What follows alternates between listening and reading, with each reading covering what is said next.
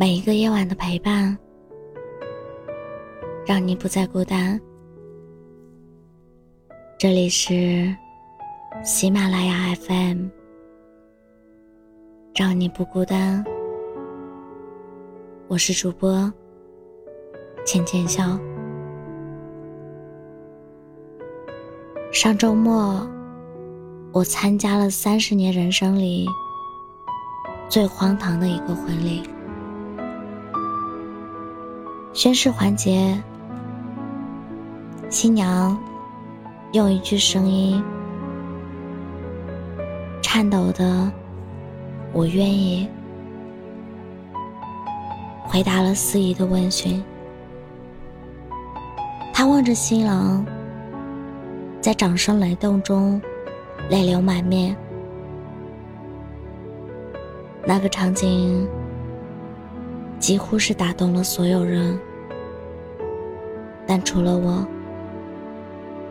因为我知道他并不是喜极而泣，那些眼泪只是因为他没能嫁给那个最想嫁的人。新娘小秋是我认识十多年的朋友，我陪他从青葱岁月走到了身披白纱。我当然也知道他和前任阿亮的故事。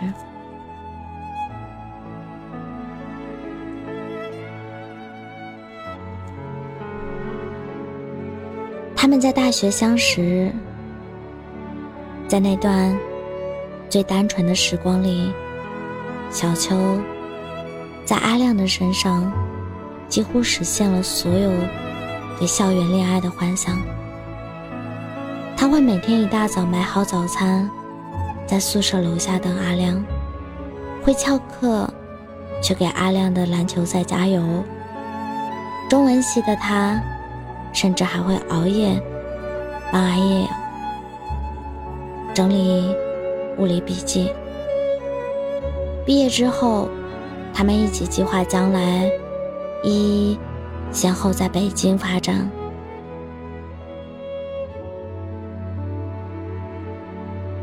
还要养一只可爱的小狗。两年后买房结婚。可是两年之后，小秋收到的。却是阿亮决定出国发展的消息。和阿亮分手之后，他看起来一切如常，只是偶尔一起喝酒的时候，他会带着自嘲的口吻说：“我下一次一定要找一个爱我更多的人，是谁都无所谓。”只要是他爱的更多一点，是啊，这是一个被伤怕了的人，宣布了永远关上自己的心门。我自知没有经历过这种痛彻心扉，所以也没有权利去评判他的决定。可那时候。如果我知道他会走入一段充满后悔的婚姻，我一定会劝他再想一想，再想一想吧。你是一个那么相信爱情的人啊。我后来问他，宣誓的那一刻，你在想什么？他说：“那就我愿意。”于心有愧，是我对自己的愧疚，也是对他的愧疚吧。我发现从很久以前，身边有不少的人，用对爱情的释然，来掩饰自己的懦弱，觉得不会再爱了，觉得爱太苦了。还是想要找一个爱自己的人，你以后就懂了。好像说出这种话的人，总是带着过尽千帆的沧桑，看破红尘的透彻，还有一丝爱情受害者的悲壮。可是这些人忘了，没有人应该为你伟大的爱情殉葬，也没有人甘愿做你生命当中的男二号、女二号。他们原本可以成为另一个故事里的主角，而你原本也可以更幸福。我想起了一部电影《我的野蛮女友》，影片中男主和女主在地铁上相识。那个活泼漂亮的女孩，就这样霸道的闯进了他的生活，命令他成为自己的男朋友。当逐渐习惯他的野蛮善变，也记住了他爱喝的饮料，给他送玫瑰，也听他聊过梦想的时候，女孩却提出：“我们还是分手吧。”其实一开始，我完全无法理解。直到电影里，男主打开了女生给他留的那封信。其实，在他的心里，一直都有一个无法忘怀的爱人。在遇到他之前，也有一个愿意为他付出一切的男人。而男人的离世，让他伤心欲绝。失去挚爱一年之后，他仍然无法忘却。他在信中写下了这样一段话：那天，我独自来到这棵树下，向他祈祷，希望他让我自由。也许是祈祷真的灵验了吧，让我遇到了你。或许是他把你介绍给了我。但随着我们越来越亲密，我越来越喜欢你，内心就越来越不安。他常常能在男主身上看到那个男人的影子，但他也非常清楚，男主不该是任何人的替代品，他值得更完整的爱。他走了。最后的那句话，也是在表明心意。我想一个人去忘记他。故事的结局，他们在人海中重逢，终于成为了彼此的主角。他们都有过心如死灰的时刻，但再给自己一点时间吧，给自己一点时间。等到真正放下，等到完全释然，到那时候再重新开始吧。可能你会问，那如果一辈子都放不下呢？我想有个故事，也许能给你一些参考。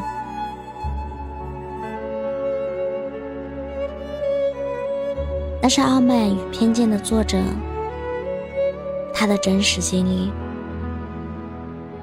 二十一岁那年，他和出身寒门的少年汤姆相爱。为此，他拒绝了母亲为他撮合的婚事，也拒绝了贵族的追求。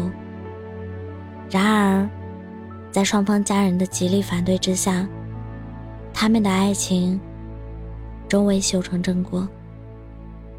从私奔途中半路折回的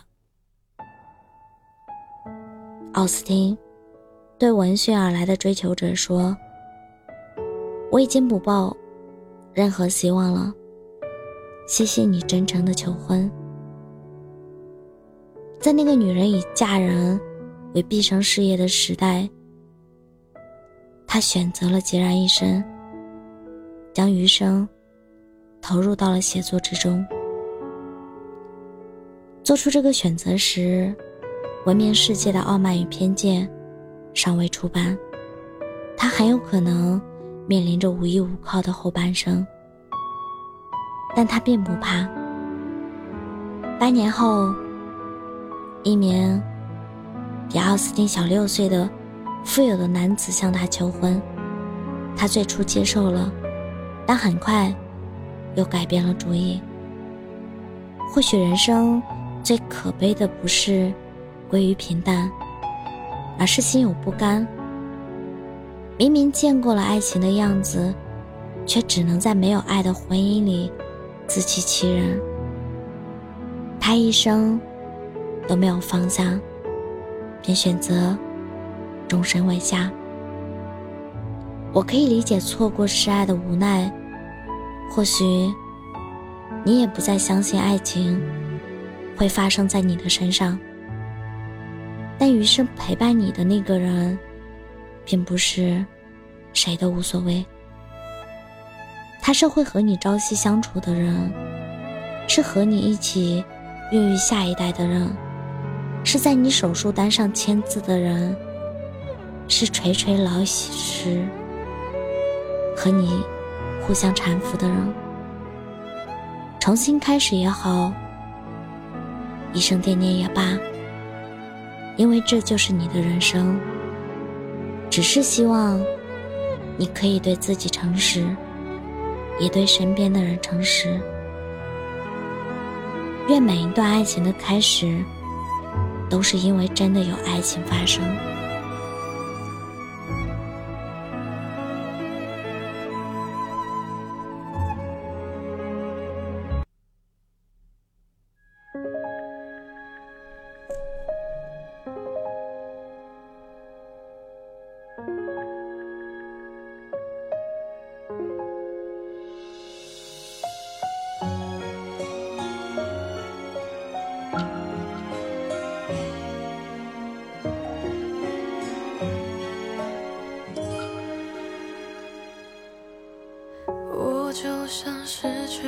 去航向的船只，再也无法飘进你的梦里。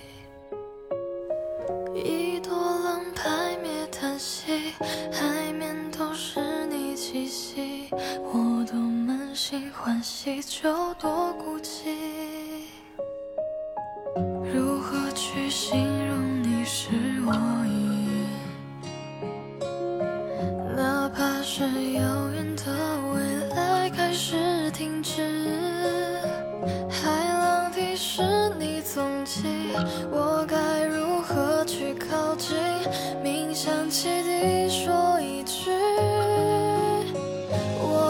真的很